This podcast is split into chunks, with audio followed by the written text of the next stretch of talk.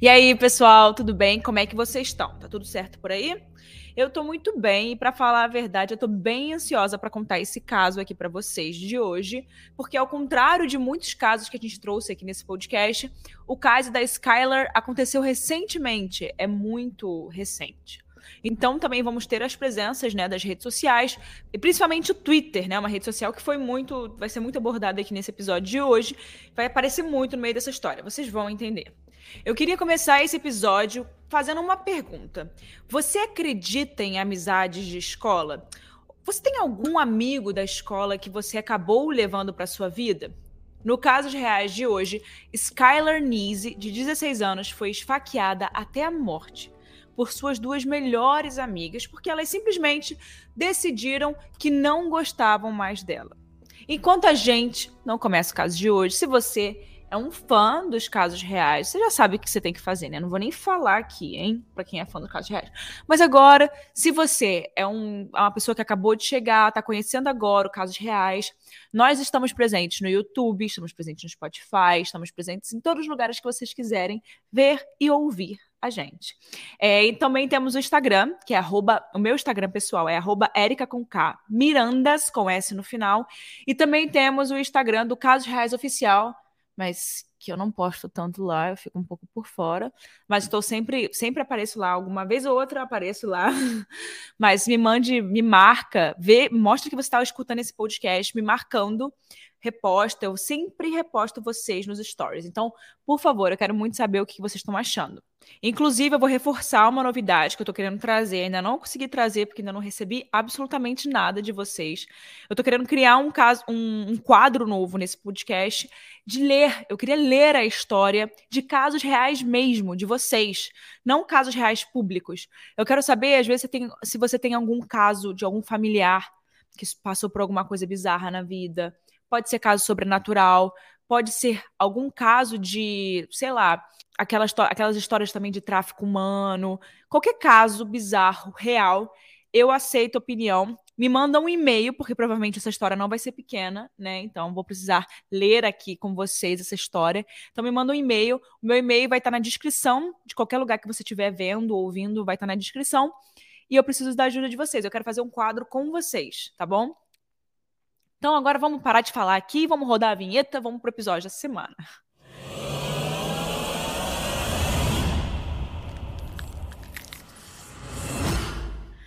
Skylar Neese era uma estudante de 16 anos com um futuro brilhante. Ela adorava ler, tinha uma vida social muito ativa e, como a maioria dos adolescentes, ela queria postar tudo o que acontecia dela na vida, né, pessoal dela nas redes sociais, principalmente no Twitter.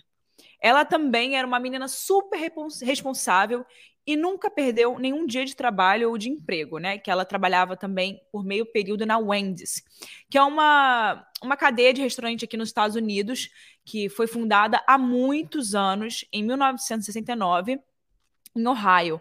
É assim, é tipo uma hamburgueria, um fast food muito famoso aqui nos Estados Unidos. A logo deles é até uma menininha com umas xuxinhas assim. No dia 6 de julho de 2012, a Skylar Neese escapou da janela de seu quarto em Star City, que fica no West Virginia. Pra, e ela fez isso para poder se encontrar com as suas duas melhores amigas, a Shelia e a Rachel. E ela nunca mais voltou.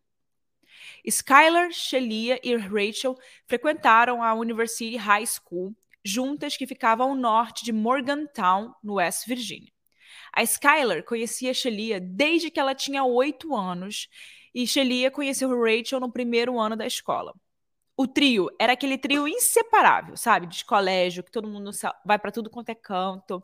E Skylar foi como uma rocha emocional para as outras duas meninas do grupo, já que a Shelia e a Rachel tinham pais separados.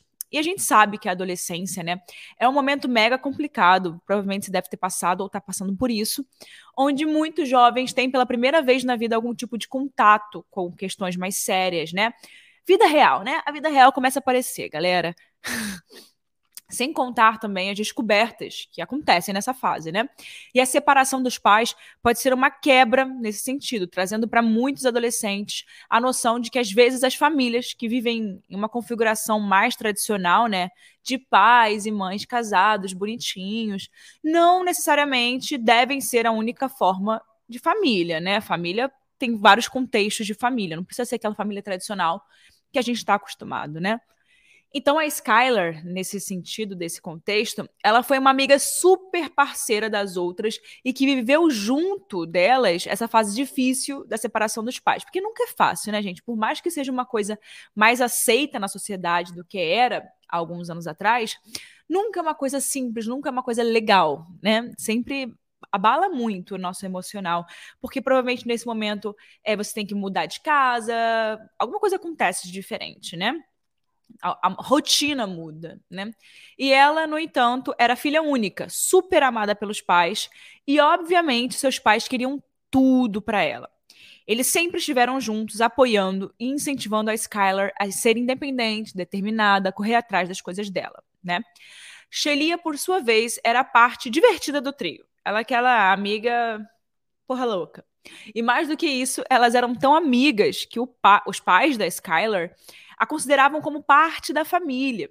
Era do tipo que nem batia mais na porta para entrar em casa, né? Já chegava entrando. Com certeza você tem uma amiga, uma melhor amiga, um melhor amigo que provavelmente foi assim em algum momento da sua vida ou também é assim até hoje, né? A gente sempre tem aquele momento, mas eu acho que na adolescência é muito importante porque quando a gente é, é adolescente, a gente precisa pertencer a algum grupo, né? E para isso a gente precisa também formar amizades, e toda hora a gente quer estar com alguém. E quando a gente é adolescente, a gente precisa muito dessas amizades por perto. Então, é aquele momento que a gente realmente fica muito próximo. E a gente tem tempo, né? Quando chega a vida adulta, que a gente precisa trabalhar, precisa fazer, cada um vai para o seu canto, né? Nesse momento aí, tá todo mundo estudando, tendo a mesma rotina, enfim. Era só para poder ambientar vocês é, sobre essa fase que elas viveram. A Rachel, por outro lado, era o oposto da Shelia. Ela era muito querida, claro, mas ela tinha um traço de personalidade um pouco diferente. Talvez por vir né, de uma família católica, super restrita e conservadora. A Rachel acabava meio que idolatrando a Shelia por ela ser mais desapegada, engraçada, ela achava aquele jeito incrível de se viver. Então, nesse momento, dá para perceber que a Rachel e a Skylar, ela tinham mais liberdade do que a Shelia, né? A dinâmica da amizade da Rachel e da Skylar funcionava muito mais é, porque elas tinham mais coisas em comum. A vida delas era um pouco mais parecida. E talvez isso fosse um dos motivos pela qual a tragédia que a gente está prestes a falar é, pode ter acontecido, né? Então, vamos para o que interessa. E foi por causa de muitos posts nas redes sociais das adolescentes que ficou muito claro que a Skylar, Shelia e Rachel tinham uma relação meio conflituosa.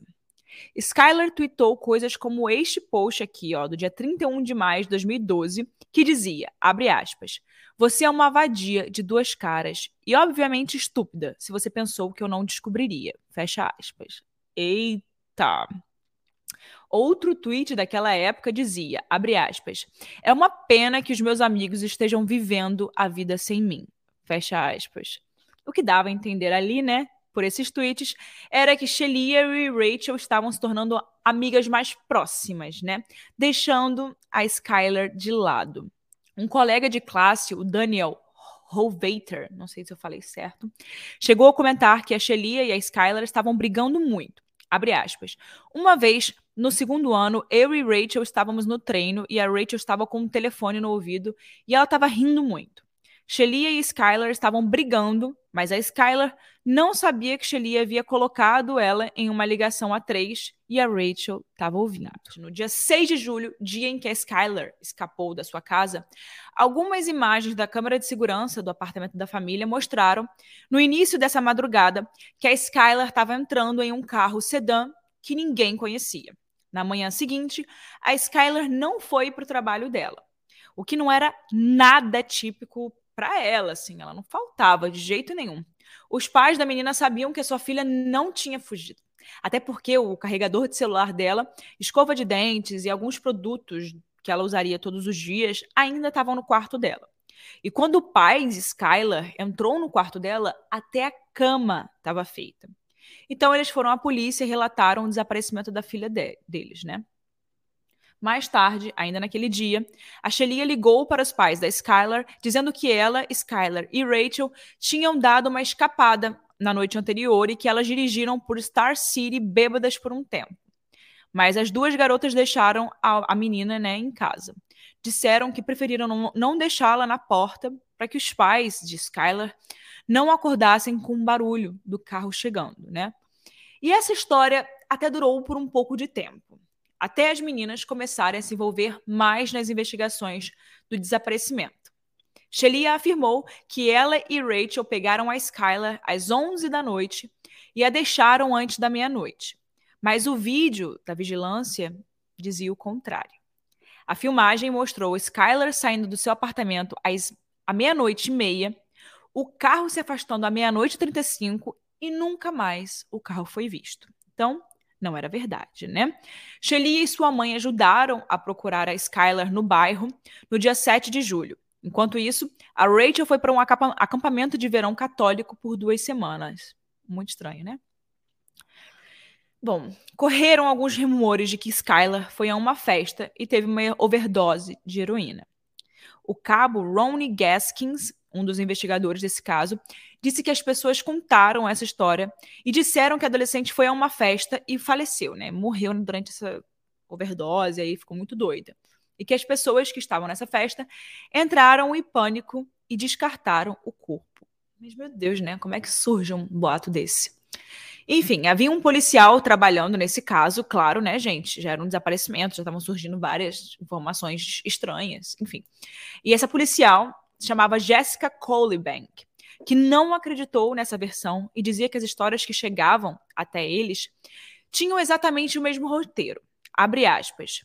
Suas histórias eram textuais, as mesmas. A história de ninguém é exatamente a mesma, a menos que seja ensaiada.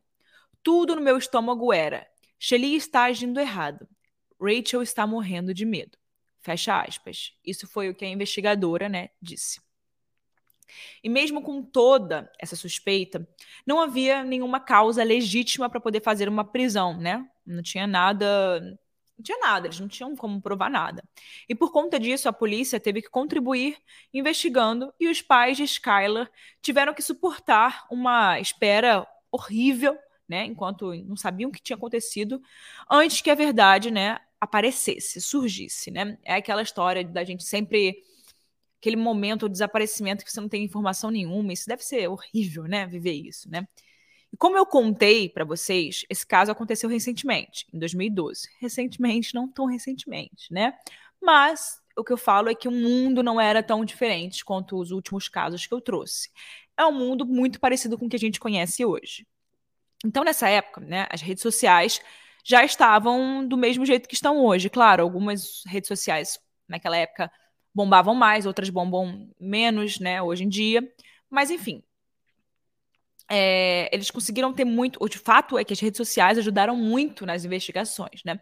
Eles conseguiram ter acesso a algumas pistas por causa das redes sociais, porque as três eram muito ativas no Twitter e no Facebook, né? Que o Facebook naquela época bombava. E na tarde anterior ao desaparecimento de Skylar, ela mesma tweetou: Abre aspas. Cansada de ficar em casa. Obrigado, amigos. Adoro sair com todos vocês também. Fecha aspas. E no dia anterior, a Skylar postou. Abre aspas. Você está fazendo merda. Você está fazendo merda sim. É por isso que eu nunca posso confiar completamente em você. Fecha aspas. Gente, tinha alguma coisa estranha acontecendo ali, né? Muito estranho. Parecia, através desses tweets, né, que havia um problema nesse trio, né? Um racha, uma coisa aí, não, elas não estavam se entendendo. E isso acabou se transformando em uma evidência muito sólida de que talvez a Shelia e a Rachel tivessem algo a ver com o desaparecimento da Skylar, né? Chris Berry, um policial estadual que também tinha sido designado para esse caso, lá para agosto de 2012, ele sempre acreditou que nenhum assassino poderia esconder o que tinha feito por muito tempo, né? Ele acreditava muito nisso. Eu também acredito, tá, gente? E em alguns casos, Barry tinha visto os próprios assassinos se gabarem dos seus próprios atos. Ele tinha a sensação de que este era um desses casos, e ele acreditava que a Rachel e a Shelia, em algum momento, iriam confessar o crime. Então, muito estrategicamente, o Barry teve a ideia de criar uma persona online falsa, ou seja, um perfil fake. E era tipo um perfil fake de um adolescente, super bonito, que havia frequentado a West Virginia University, ou seja, uma pessoa muito parecida com que elas se relacionariam, né? Responderiam, achariam interessante, muito próximo também do mundo delas. E assim, ele vasculhou o Facebook e o Twitter entrando em contato com as meninas. E o que ajudou muito nesse caso foi que, com essa ação dos investigadores de criar um perfil fake, foi que eles conseguiriam obter né, algumas informações sobre o estado mental das meninas, né? No, do, pelo post nas redes sociais delas. Os investigadores começaram a observar que a Shelia era uma menina alegre, enquanto a Rachel era muito mais reservada e quieta no mundo virtual dela, né? Nenhuma das, nenhuma das garotas deu a entender que estava chateada com o desaparecimento de sua melhor amiga, né, gente? Isso é muito estranho. Muito, muito estranho. Como é que você não posta nada nas redes sociais, né? A Shelia tweetou sobre coisas muito superficiais, tipo, coisas muito normais para um, um, acontecimento tão bizarro do que estava acontecendo. E ela até postou uma foto dela e da Rachel juntas. Ou seja, o esperado para uma coisa do tipo seria tentar ajudar a buscar a amiga, tentar postar textos que mostrassem que a pessoa está triste, né? Alguns posts estranhos faziam com que os investigadores tivessem ainda mais certeza do que estava acontecendo. No dia 5 de novembro de 2012, um post de Shelia dizia, aspas, ninguém nesse mundo pode lidar comigo, ninguém nesse mundo pode lidar comigo e com Rachel. Se você acha que pode, você está errado. Fecha aspas. É aquilo que o policial falou, né? De se gabar pelas coisas. Dá para ver que alguma hora alguma coisa vai sair. Enquanto isso, Shelia e Rachel começaram a ouvir coisas nas redes sociais que deixaram elas bem nervosas. Algumas pessoas no Twitter começaram a acusar as duas de terem cometido o assassinato e disseram que era apenas uma questão de tempo para que elas fossem pegas pela polícia. E a polícia, né, as autoridades, sempre chamavam Shelia e Rachel para as entrevistas. E com o tempo, as adolescentes ficaram mais isoladas de outros amigos e confiaram mais ainda uma na outra, o que era esperado, né, para acontecer nesse momento, já que elas estavam dividindo a mesma situação, né? Elas estavam vivendo a mesma situação. Até que um dia, depois de muito é, olhar esses vídeos de segurança, a Jessica Colebank percebeu que o carro que aparecia nas imagens de segurança, de segurança, né, era de Shelia. Então vamos entender como é que isso aconteceu. As autoridades cruzaram as imagens de vigilância das empresas próximas daquela noite. Eles encontraram o mesmo carro que pegou Skylar em casa, perto de uma loja de conveniência em Blackstone, no West Virginia, a oeste de Star City. Só que essa informação não batia com os relatos de Shelia e Rachel, porque as meninas disseram que foram para o leste na noite do desaparecimento de Skylar. Ou seja, elas foram pegas na mentira. Mas ainda assim, enquanto as evidências continuavam né, a apontar as melhores amigas de, de Skylar como possíveis principais suspeitas, os policiais ainda não tinham o suficiente para poder acusá-las, né? Eles não tinham nada na mão. Seria preciso uma confissão para finalmente conseguir encerrar esse caso. Até que no dia 28 de dezembro de 2012, uma mulher ligou para o 911, que é a polícia dos Estados Unidos, e disse: abre aspas, eu tenho um problema com uma filha minha de 16 anos. Eu não posso controlar mais ela. Ela está nos batendo, ela está gritando, ela está correndo pela vizinhança. Fecha aspas. A mulher do outro lado do telefone, né, era a Patrícia Schoff, mãe de Rachel. Ao fundo, a Rachel podia ser ouvida chorando incontrolavelmente. Ela não parava de chorar, enquanto ela gritava com a mãe, pedindo para ela lhe dar o telefone. Ela dizia, né, com força no fundo, dava para ouvir, que tudo estava acabado. Então a Patrícia disse pro, pro atendente, abre aspas, o meu marido está tentando contê-la. Por favor, tirem ela daqui. A Rachel estava pronta para confessar o crime quando as autoridades né, chegaram lá para pegarem ela. Logo, ela contou a eles a verdade sobre o assassinato de Skylar Neese. Ela disse com todas as letras, abre aspas, nós a esfaqueamos, fecha aspas. Enquanto ela continuava falando, a verdade sombria sobre esse caso de Skylar se tornava cada vez mais terrível e cada vez mais clara também. A Rachel contou que ela e Shelia tinham planejado o assassinato de Skylar com mais ou menos um mês de antecedência. e que um dia ela estava na aula de biologia e concordaram que talvez devessem matá-la. Desse jeito. É, então, foi algo premeditado, o que torna tudo ainda pior. Elas planejavam realizar o assassinato dias antes da Rachel partir para o acampamento de verão. Na noite do assassinato, a Rachel pegou uma pá da casa do pai dela e a Shelia pegou duas facas da cozinha da sua mãe. Elas também levaram material de limpeza e uma muda de roupa. Gente, foi tudo premeditado. Meu Deus, meu Deus, meu Deus. E quando as duas garotas chegaram na casa de Skylar, a vítima entendeu que elas iriam apenas dirigir e se divertir, como os adolescentes fazem, né? Até porque isso já tinha acontecido várias vezes antes. Uma vez, as três dirigiam sozinhas para a cidade de Brave, que ficava logo acima da divisa do estado da Pensilvânia. E já, ela já tinha feito isso antes, né? Por isso que ela achou normal, porque elas fizeram isso uma vez anterior para poder fumar, é, ficar chapada, né? Então elas trouxeram o negocinho ali para elas fumar e também levaram a faca, os materiais de limpeza, tudo mais, né? Mas esse detalhe a Skylar não sabia, né, gente? Uma outra coisa curiosa é que na noite do crime estava fazendo um calor absurdo na rua. Mas para esconder as facas, a Rachel e a Shelia estavam usando moletom. Olha isso. É tipo usar moletom no Rio de Janeiro, gente, no calor de 40 graus do verão. É muito estranho. Mas mesmo sem saber por que elas estavam vestindo, né, moletom, a Skylar não desconfiou. Mas, gente, como é que uma menina é, dessa idade vai desconfiar que as melhores amigas dela querem matar ela. É, não, não, tem por que você desconfiar de uma coisa dessa, né? E quando elas estavam perto da floresta, na Pensilvânia, a Skylar pensou que elas tinham ido fumar. E as outras duas garotas ficaram escondidas atrás da Skylar. Até que a, Ray, até que a Rachel disse, no 3. Então elas fizeram a contagem e atacaram a Skylar. Rachel disse que em um momento, né, durante o ataque, a Skylar escapou, mas elas a esfaquearam no joelho para que não pudesse correr, né, muito longe. O destino de Skylar já estava decidido, né? Ela tinha que morrer. Em seus últimos suspiros, depois dela ser esfaqueada dizendo várias e várias e várias vezes, a Skylar perguntou para suas amigas por que, que ela tava, elas estavam fazendo isso, né? O que estava acontecendo, né? E mais tarde as autoridades fizeram a mesma pergunta a Rachel e ela simplesmente disse, abre aspas, não gostávamos dela. Em janeiro de 2013, a Rachel levou os investigadores para essa floresta, né, onde ela e a Shelia mataram a Skylar. Estava tudo coberto de neve e ela não se lembrava exatamente da localização onde elas tinham enterrado a menina eles não conseguiram encontrar o corpo logo de cara, né?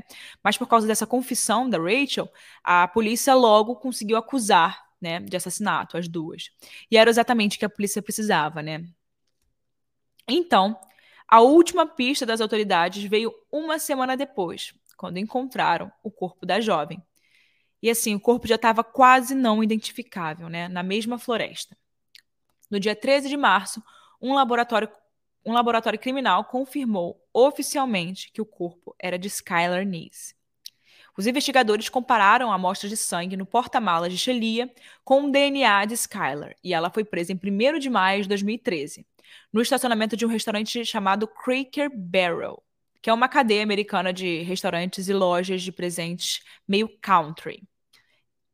Ela foi acusada de assassinato em primeiro grau e ela se declarou culpada em 2014, em janeiro de 2014.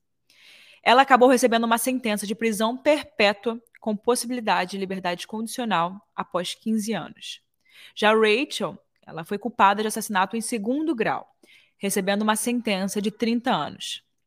David Neese, o pai de Skylar, disse que as meninas não mereciam clemência nos tribunais. Abre aspas.